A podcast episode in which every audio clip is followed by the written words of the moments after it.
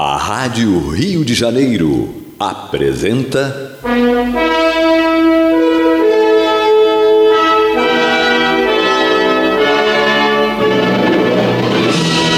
Caminho do Senhor. Um programa de estudos sobre a Bíblia Sagrada com revelações inéditas a respeito de muitos ensinamentos do Cristo de Deus, ainda não perfeitamente divulgados nem compreendidos. Um programa dedicado a todos os que amam o Senhor Jesus. Criação de Acácio Fernandes Moreira e Gastão Veríssimo Brandão.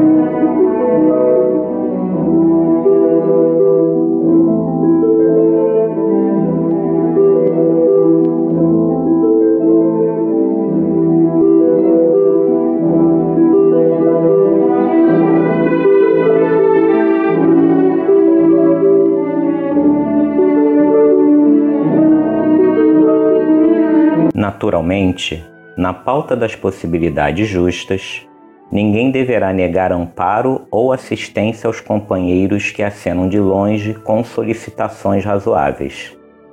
Entretanto, constitui-nos obrigação atender aos ensinamentos de Pedro quanto aos nossos trabalhos imediatos. Há criaturas que se entregam gostosamente à volúpia da inquietação por acontecimentos nefastos planejados pela mente enferma dos outros que, provavelmente, nunca sobrevirão. Perdem longo tempo receitando fórmulas de ação ou produzindo lamentos inúteis. A lavoura alheia e as ocorrências futuras, para serem examinadas, exigem sempre grandes qualidades de ponderação. Além do mais, é imprescindível reconhecer que o problema difícil ao nosso lado ou à distância de nós tem a finalidade de enriquecer-nos a experiência própria, habilitando em nós a solução dos mais difíceis enigmas do caminho. Eis a razão pela qual a nota de Simão Pedro é profunda e oportuna para todos os tempos e situações. Atendamos aos imperativos do serviço divino que se localiza em nossa paisagem individual, não por meio de constrangimento, mas pela boa vontade espontânea, fugindo cada vez mais aos nossos interesses particularistas e de ânimo firme e pronto para servir ao bem, tanto quanto nos seja possível.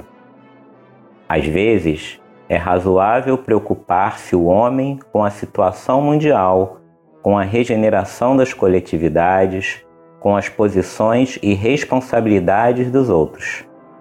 Mas não é justo esquecermos-nos daquele rebanho de Deus que está entre nós.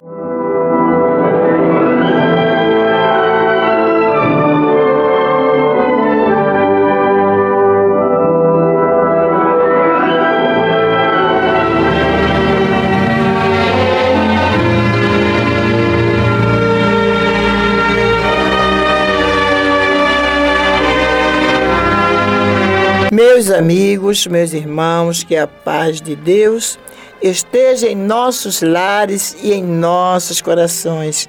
Está entrando no ar pelas ondas amigas da nossa Rádio Rio de Janeiro, a emissora da Fraternidade, o programa Caminho do Senhor. Uma onda de paz no ar. No meio de tanta dor, de tanta tribulação, a Rádio Rio de Janeiro é um oásis na vida de muita gente, transmitindo programas que engrandecem, né? que ilumina, que esclarece, que fa nos faz refletir, mas acima de tudo, que traz Jesus para junto de nós. Isso é o mais importante, é sentirmos a presença deste amigo, deste mestre junto de nós. Então temos que agradecer a Deus pela existência desta emissora da fraternidade. Agradecer a cada um de vocês, ouvintes, do, ouvintes da Rádio Rio de Janeiro, e vamos falar aqui especialmente para os do programa Caminho do Senhor, né, que patrocinam este programa, pela, pela existência desta emissora da fraternidade. Que possamos cada vez mais nos unirmos, estarmos juntos com a diretoria, a fim de que a Rádio Rio de Janeiro continue desempenhando o seu papel.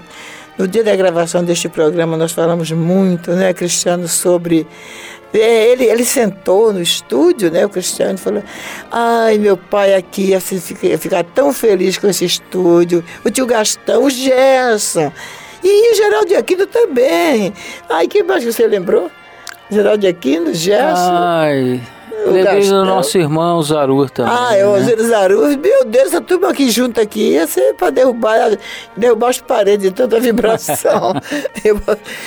Mas é espiritualmente, alguns estão, né? Quem sabe se não estão todos de vez em quando conosco, né? Se a gente faz por merecer. Porque o ambiente realmente, não só do estúdio lá do Caminho do Senhor, como aqui no estúdio aqui da Rádio Rio de Janeiro, a vibração é a mesma, né? É, a emoção é a mesma, as mesmas coisas que a gente sente quando grava os programas na, no Caminho do Senhor em Guaratiba, ou como quando gravávamos em Brás de Pina, é como também quando gravamos na rádio, porque a espiritualidade está presente, né?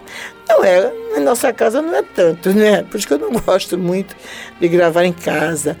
É um sacrifíciozinho pequeno, não é muito grande não. Sair de, da pé de Vista Alegre para Guaratiba, mas vale a pena. É um sacrifício que vale a pena.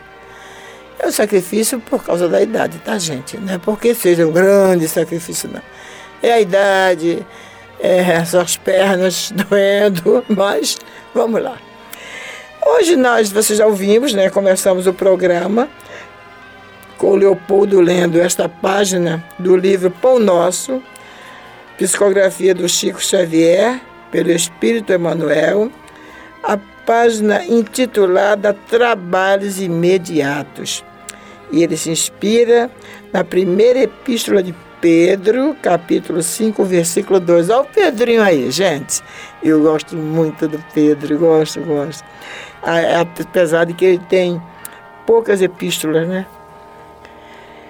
É, ele diz o seguinte nesta epístola: Apacentai o rebanho de Deus que está entre vós, tendo cuidado dele, não por força, mas espontaneamente segundo a vontade de Deus, nem por torpe ganância, mas de ânimo pronto. Essa é a tradução que é, foi dada aqui no livro Pão Nosso. Eu não sei de onde eles tiraram essa tradução, né? mas está muito boa, bonita. Lá na, na fonte, lá no Evangelho, no, no Novo Testamento, está assim: Pastoreai o rebanho de Deus que há entre vós, não por constrangidos, mas espontaneamente, é, como Deus quer, nem por sorte da ganância, mas de boa vontade. E eu sinto que essa tradução aqui do livro está muito mais, né? Sim. Muito mais é, fácil de entender. Apacentar o rebanho de Deus. A primeira coisa que eu lembrei foi de Jesus, né? Falando com esse Pedro. Sabe que não foi por isso que o Pedro é, escreveu essa epístola cristiana, quando Jesus fala para ele assim: Pedro, tu me amas? Quando Jesus pergunta: Pedro, tu me amas? Sim, Senhor, te amo. Apacenta as minhas ovelhas. Jesus pergunta para ele três vezes. Três vezes. Na última vida ele fala assim: Senhor, Tu sabes todas as coisas. Tu sabes que eu te amo. Eu já falei aqui para vocês no dia que nós comentamos isso que é uma frase que eu gostaria muito de poder dizer como Pedro disse. Ele falou com aquela certeza do amor dele por Jesus e de saber que Jesus sabia que ele o amava. É, é preciso realmente, né, Cristiano, ser ele mesmo, né? É, não dá para a gente imaginar como é Muito isso, né? lindo, né? Essa né? relação não dá, não dá. com Jesus é, é, é, uma coisa fora do nosso padrão, né? A gente uhum. ainda é tão pequeno que a gente não consegue imaginar.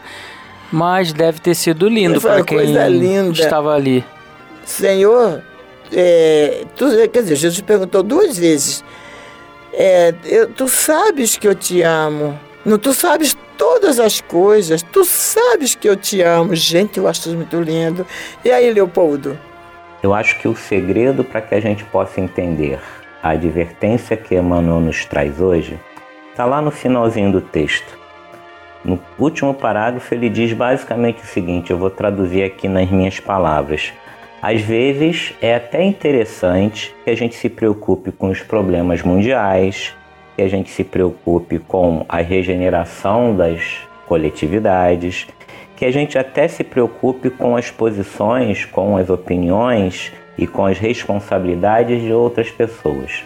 Às vezes é razoável que a gente tenha essas preocupações, mas essas preocupações elas nunca devem ser prioridade porque a grande prioridade que a gente precisa encarar é a nossa área de influência, ou seja, o nosso rebanho, porque é, o próprio Emmanuel diz isso no finalzinho do texto, que ele diz assim: não é justo que a gente se esqueça do rebanho de Deus que está entre nós.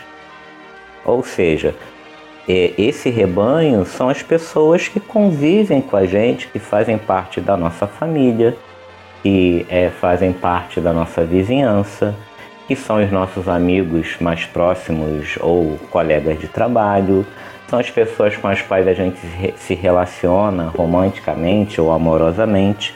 São essas pessoas que são as nossas principais zonas de influência. São essas pessoas que vão nos influenciar e são essas pessoas que vão receber as nossas influências boas ou mais é por isso que ele diz também o seguinte: que a gente precisa estar atento ao serviço divino que se localiza em nossa paisagem individual. Ou seja, o que eu estou chamando aqui de zona de influência, Emmanuel está chamando da paisagem individual, aquilo que a gente consegue ver com os nossos olhos e são exatamente as nossas relações mais imediatas. E são nessas relações mais imediatas que nós teremos as grandes situações ou as grandes potencialidades para que a gente possa crescer espiritualmente.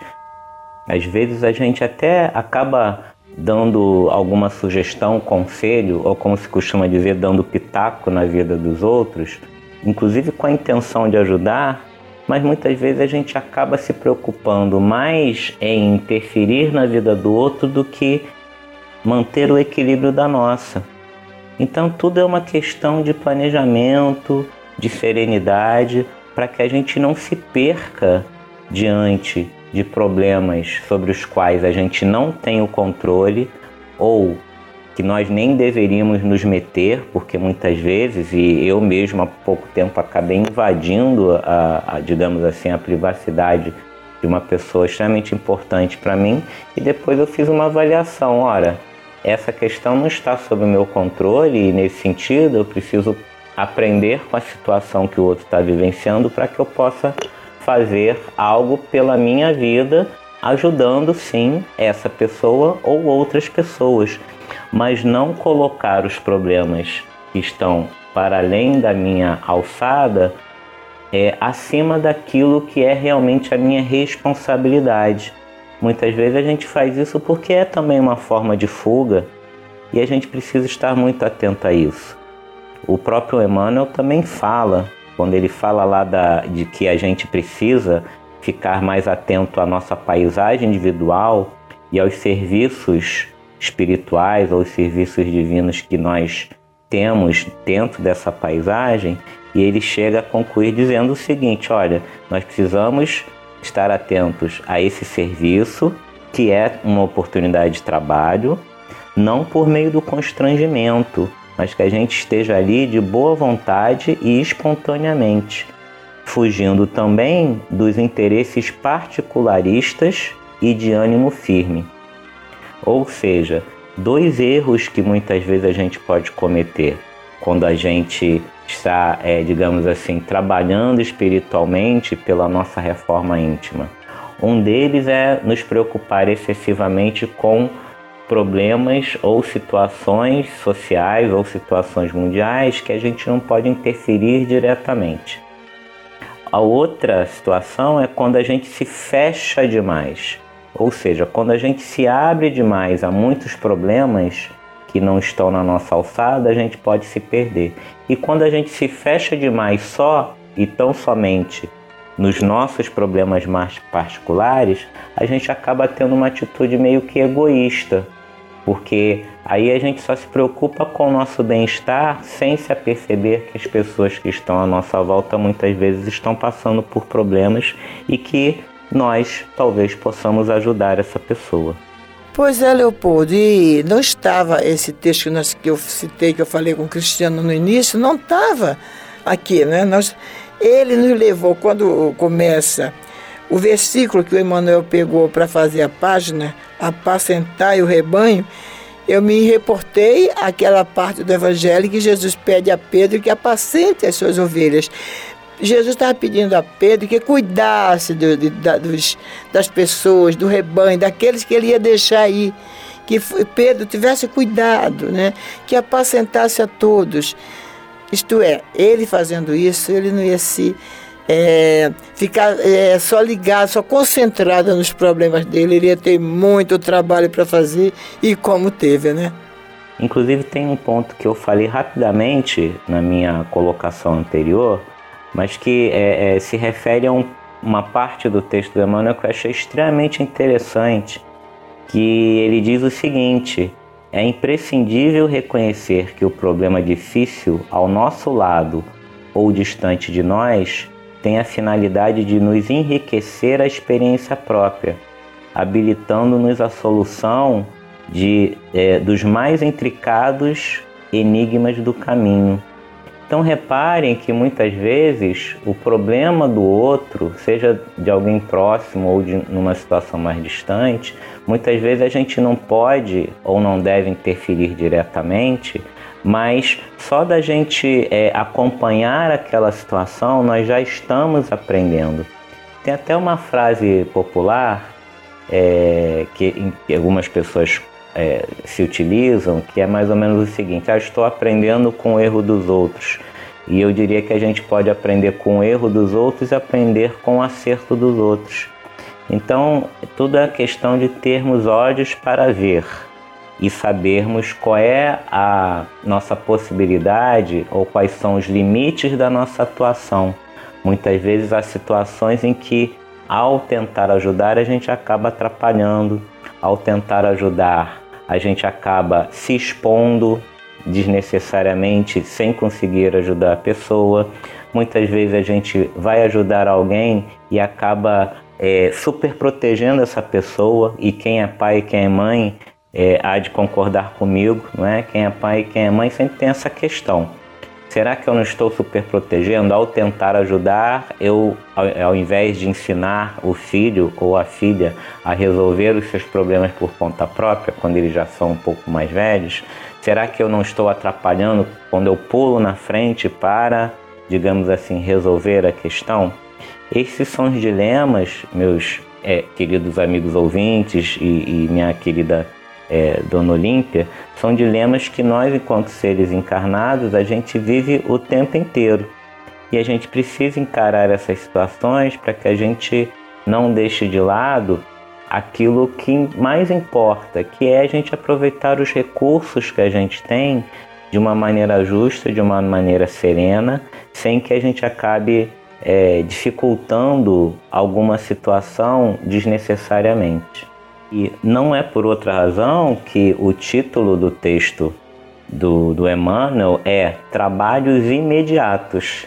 Ou seja, não faz muito sentido se a gente parar para pensar a gente deixar de lado trabalhos imediatos para priorizar trabalhos que não são imediatos. Então, me parece que um dos grandes desafios para a gente também é saber priorizar aquilo que realmente vai nos permitir cumprir as nossas funções, as nossas responsabilidades de uma maneira adequada. E é verdade também que muitas vezes, diz o próprio Emmanuel, nós nos encantamos por situações que são, na verdade, prejudiciais para a gente. Ou seja, é preciso sempre que a gente também avalie muito bem como a gente pode, como a gente deve atuar sobre a vida das outras pessoas. Seja no centro espírita, no trabalho, como é que a gente está vendo os nossos irmãos encarnados? Que maneira a gente pode ter é, ou criar é, uma relação mais equilibrada? É um grande desafio. E tudo isso que eu falo, é, só deixando claro, não, não são questões resolvidas para mim, não. Como a gente sempre costuma falar que eu, Dona Olímpia e, e todos os outros é, participantes do programa, tudo que a gente fala, a gente está falando primeiro para a gente, para nós, apresentadores do programa, e depois para vocês, ouvintes. Tudo isso é um desafio, meus caros irmãos e irmãs, um desafio diário nosso para que a gente é, realmente mantenha a nossa responsabilidade com relação àquilo que, de certa maneira, está na nossa programação espiritual. É, vale a pena lembrar que se nós estamos num certo centro espírita, se nós estamos numa certa família, se nós temos determinadas relações sociais ou um determinado trabalho, é porque há algum tipo de planejamento espiritual para que a gente se utilize desses cenários para aprimorar alguma coisa em nós. E aí cabe a cada um de vocês que me ouve nesse exato momento se perguntar o que, que eu preciso aprimorar para que um dia eu alcance aquela felicidade, aquele amor pleno que só é possível quando a gente é, se torna um espírito perfeito. Pois é, Leopoldo, e é, quando você, eu sei que quando você fala, quando estamos na casa espírita, está se referindo a qualquer templo religioso, né? Porque aqui nós estamos falando para todas as pessoas, seja de qualquer religião. Então é preciso que todos nós é, aprendamos a nos conhecer bem ou bem mais profundamente, a fim de procurar saber realmente o que está faltando em nós. Falta muita coisa, né, Léo? Em mim, pelo menos particularmente, ainda falta muita coisa para aprimorar. E o, o conselho de Pedro é esse, né? É apacentar apacentar o rebanho de Deus que está entre nós. Então, procurar aqueles mais próximos que estão de nós. Começa pela família, como você já, já falou né, na, no início. A família, vizinhos, a, a parentela, é, colega de, de escola, colega de trabalho e os membros da religião a que nós pertencemos. Esses são aqueles membros do Senhor, né? Que estão, aquele rebanho do Senhor, os membros do rebanho do Senhor que estão mais perto de nós. Então, quando nós começamos com amor, como diz, como diz o Pedro, né? Fazendo isso, trabalhando por essas pessoas, nos esforçando para nos dedicar e ajudar as pessoas que estão próximas de nós, tendo cuidado com todos eles, não não forçando, não por força, não impondo a nossa vontade, mas fazendo isso espontaneamente. Porque quando há amor, essa, essa ajuda pelo próximo é espontânea. Vem espontaneamente, nós não forçamos. E seguindo também, né, de acordo com a vontade de Deus fazendo não por ganância, não porque nós queremos aparecer, não porque nós queremos é, ser tido como, olha como eu sou bonzinho, olha Isso. como eu sou tal, não, mas porque estamos cumprindo com o dever cristão. E eu, fazendo, acima de tudo, com muito bom ânimo, com muita boa vontade. Né? Eu acho que qualquer ação do amor em direção do próximo tem um poder tão grande de renovação, principalmente no nosso coração, né? uhum. né? Quando fazemos desinteressadamente, que é aquilo que a senhora falou. Quando é uma coisa entre você e a pessoa que está sendo ajudada, isso conta de uma forma que só iremos entender no outro plano. Exatamente, Cristiano. Mas vamos fazer um pequeno intervalo e a gente volta já já.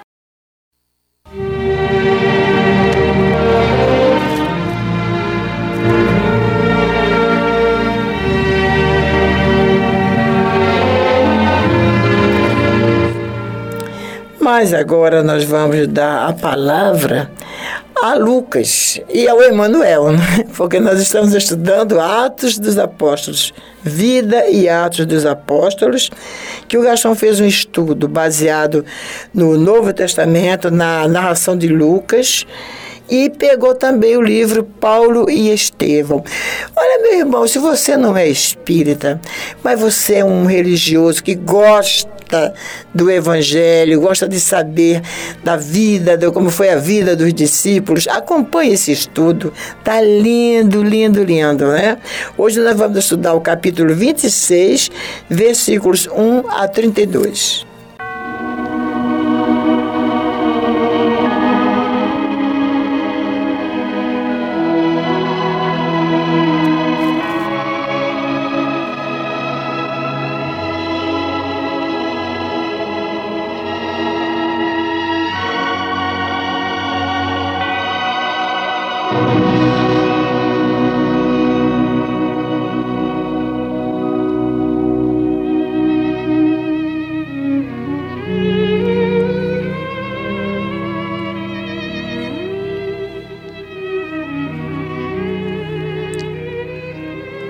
Agripa lhe permitisse fazer a sua defesa, Paulo, estendendo a mão, formulou-a com palavras precisas e eloquentes, historiando todos os fatos, inclusive o seu encontro com Jesus às portas de Damasco.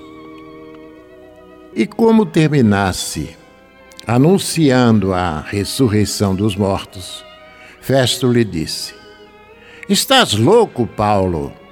As muitas letras tiraram-te o juízo. Ao que ele respondeu: Não estou louco, ó excelentíssimo Festo, mas profiro palavras de verdade e de perfeito juízo. Destas coisas tem conhecimento o rei, a quem falo também com franqueza porque estou persuadido de que nada disso lhe é oculto, visto que isso não se passou num recanto obscuro. E dirigindo-se ao rei, pergunta: Acreditas, ó rei Agripa, nos profetas? Bem sei que acreditas. Então Agripa disse a Paulo: Olha, quase me persuades a me tornar cristão. Paulo respondeu: Prover a Deus que mais dia menos dias, não somente um, mas também todos os que hoje me ouvem, se tornassem o que sou. Quando se encontraram a sós, Agripa disse a Festo que não via motivo para que Paulo fosse condenado à morte, ou mesmo à prisão, e que, se não tivesse apelado para César, poderia ser solto.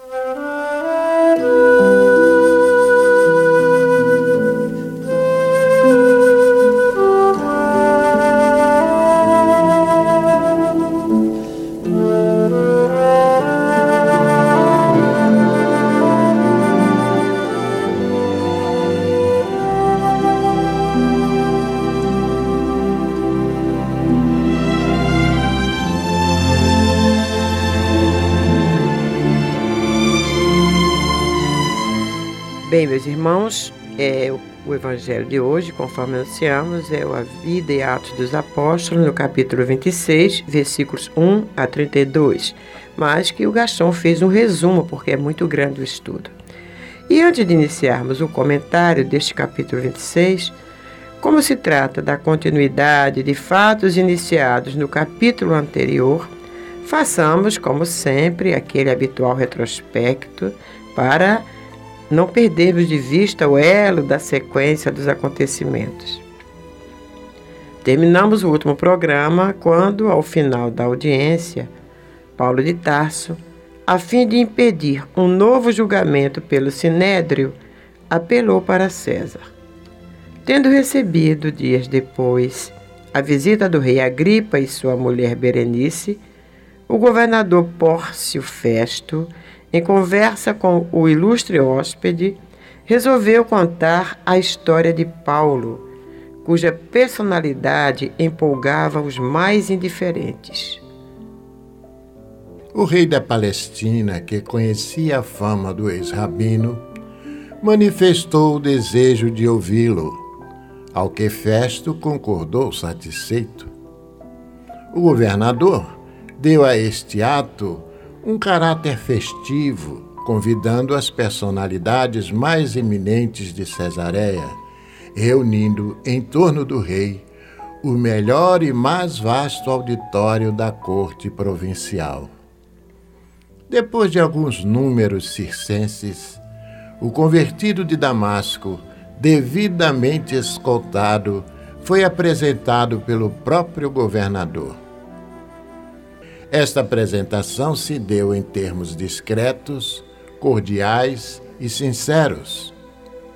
Herodes Agripa, impressionado com a figura alquebrada e franzina do apóstolo, curioso para conhecê-lo melhor, mandou que se defendesse de viva voz. Paulo compreendeu a profunda significação daquele momento e passou a historiar os transes da sua existência com grande sinceridade. O rei ouvia assombrado. O ex-rabino evocou a infância, deteve-se nas reminiscências da mocidade, explicou sua aversão aos seguidores de Jesus e, exuberante de inspiração, traçou o quadro do seu encontro com o Mestre redivivo às portas de Damasco, a viva luz do sol.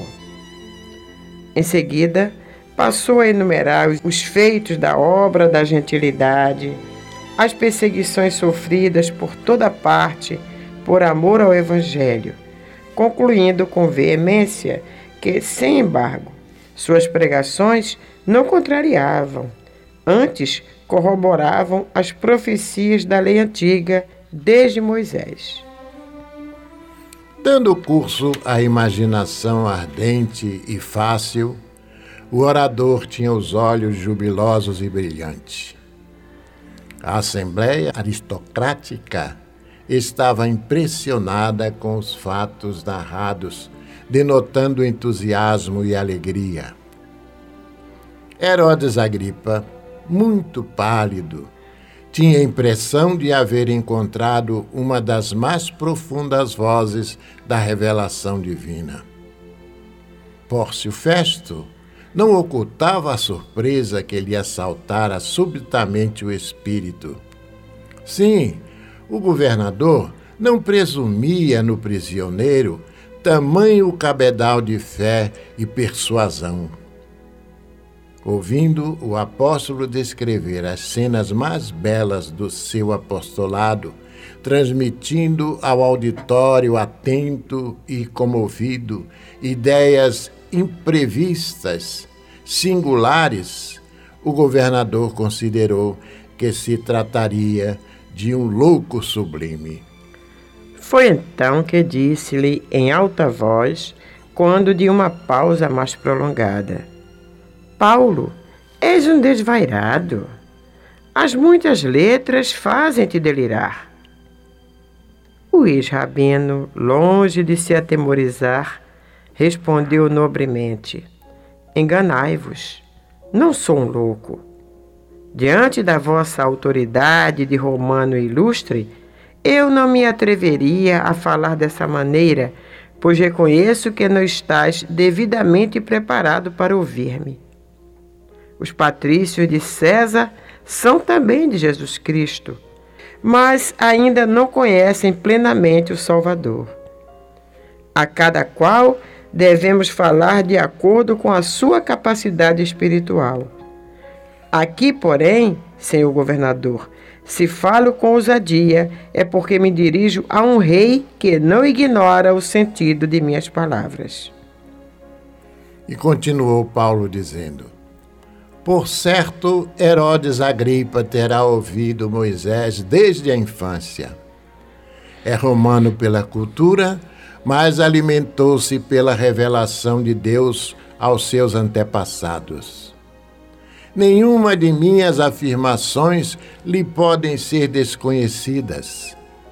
De outro modo, ela trairia sua origem sagrada, pois todos os filhos da nação que aceitou Deus único devem conhecer a revelação de Moisés e dos profetas. Credes assim, Rei Agripa? A pergunta causou enorme espanto. O próprio administrador provincial não teria coragem de se dirigir ao rei com tamanha desenvoltura. Também o rei estava altamente surpreendido. Ninguém jamais lhe houvera falado assim. Percebendo-lhe a atitude mental, Paulo de Tarso completou a poderosa argumentação, acrescentando: Sei que credes. Confuso com o desembaraço do orador, Agripa sacudiu a fronte como se desejasse expulsar alguma ideia importuna, esboçou um sorriso vago, dando a entender que estava senhor de si, e disse em tom de gracejo: Ora, esta, por pouco me persuades a fazer uma profissão de fé cristã. O apóstolo não se deu por vencido e revidou. Oxalá que por pouco ou muito vos fizesseis discípulo de Jesus, não somente vós, mas todos quantos nos ouviram hoje. Pórcio Festo compreendeu que o rei estava muito mais impressionado do que se supunha e, desejoso de modificar o ambiente, propôs que as altas autoridades se retirassem para a refeição da tarde em palácio. O ex-rabino foi reconduzido ao cárcere, deixando nos ouvintes e morredora impressão. Berenice, esposa de Herodes, sensibilizada, foi a primeira a manifestar-se reclamando clemência para o prisioneiro. Os demais seguiram a mesma corrente de benévola simpatia. Herodes Agripa tentou uma fórmula digna para que o apóstolo fosse restituído à liberdade. O governador, porém, explicou que, conhecendo a fibra moral de Paulo, tomara a sério o seu recurso para César. Desejoso de conservar sua tranquilidade política, o rei Herodes não aventou qualquer nova sugestão, lamentando apenas que o prisioneiro já houvesse recorrido em derradeira instância. Procurou então cooperar na redação do documento, mostrando-se contrário ao pregador do Evangelho tão só pela circunstância de haver suscitado muitas lutas religiosas na camada popular, em desacordo com a unidade de fé colimada pelo Sinédrio como baluarte defensivo das tradições do judaísmo. Para isso, o próprio rei assinara como testemunha, emprestando maior importância às alegações do preposto imperial. Pórcio Festo registrou o auxílio extremamente satisfeito. Finalmente estava resolvido o problema de Paulo de Tarso, pois ele poderia partir com a primeira leva de sentenciados para Roma. Desnecessário é dizer que Paulo recebeu a notícia com serenidade. Bem, meus irmãos, por hoje é só. No próximo programa, daremos início ao estudo do capítulo 27, o penúltimo de Atos dos Apóstolos. Até lá.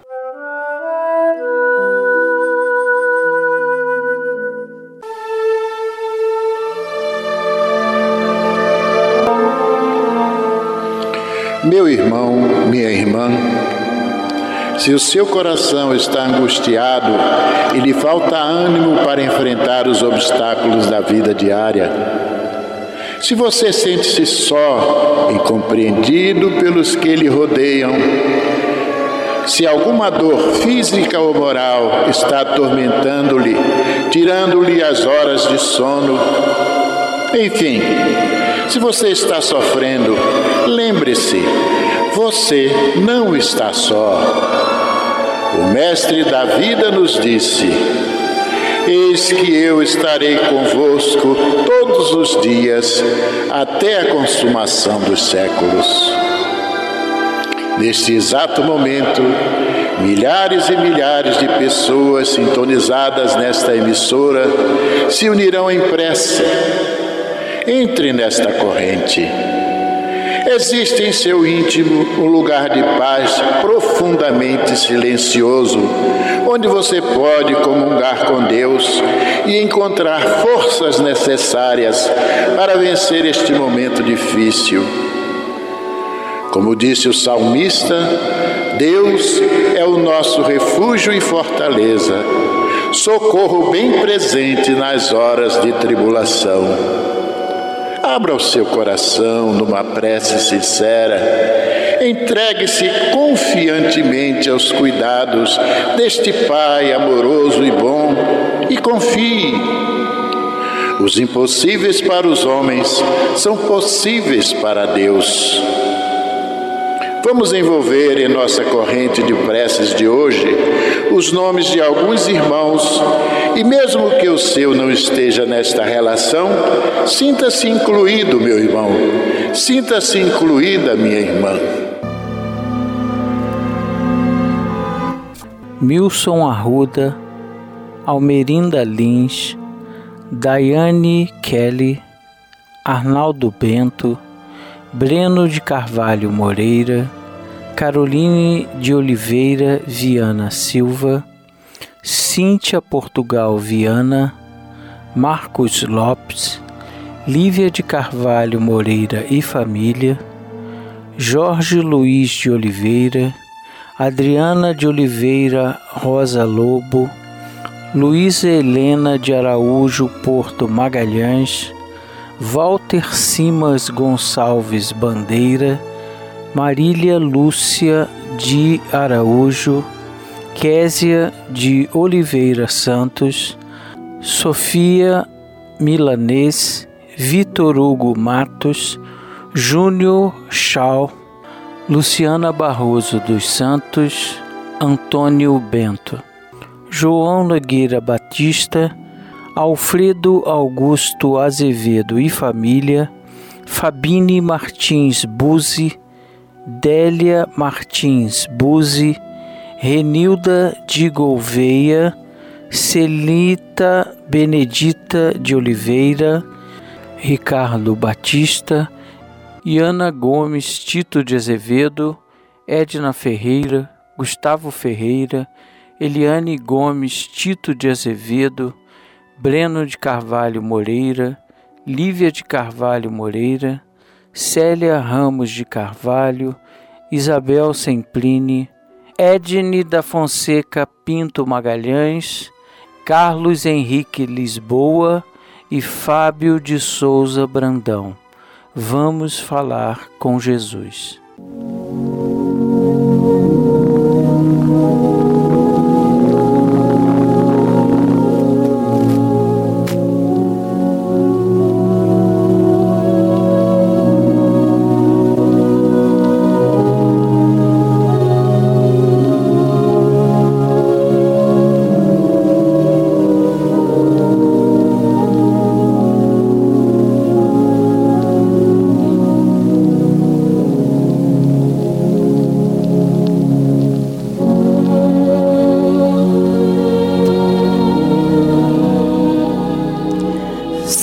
Jesus,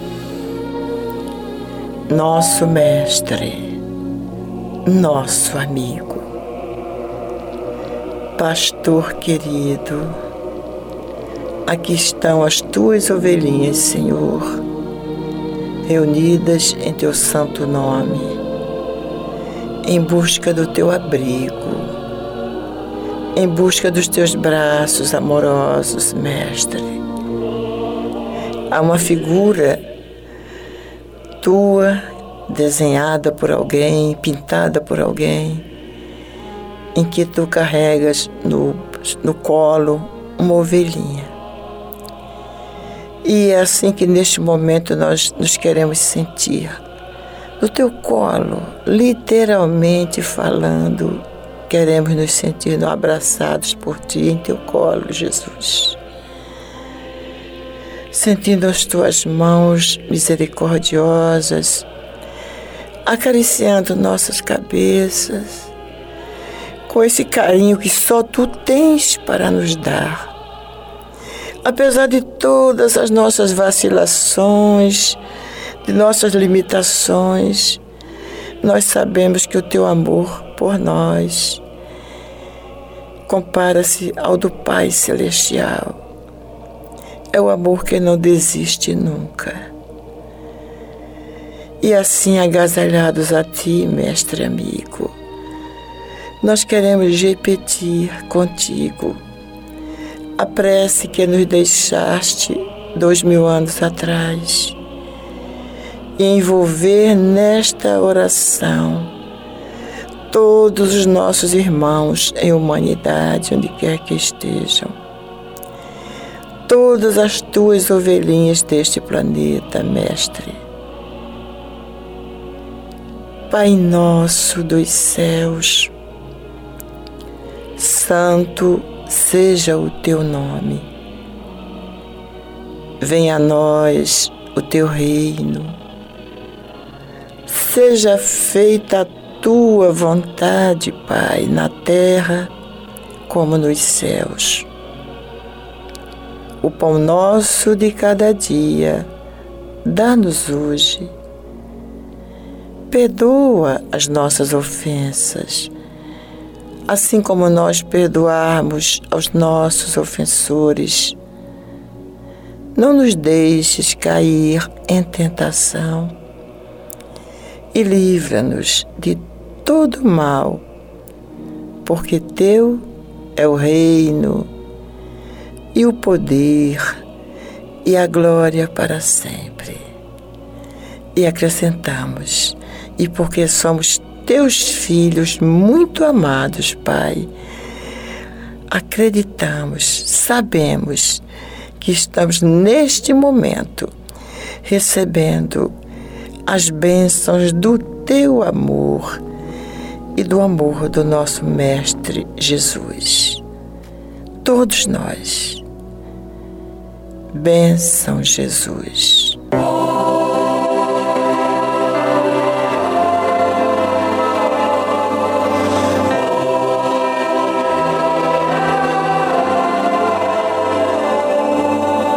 finda-se este dia.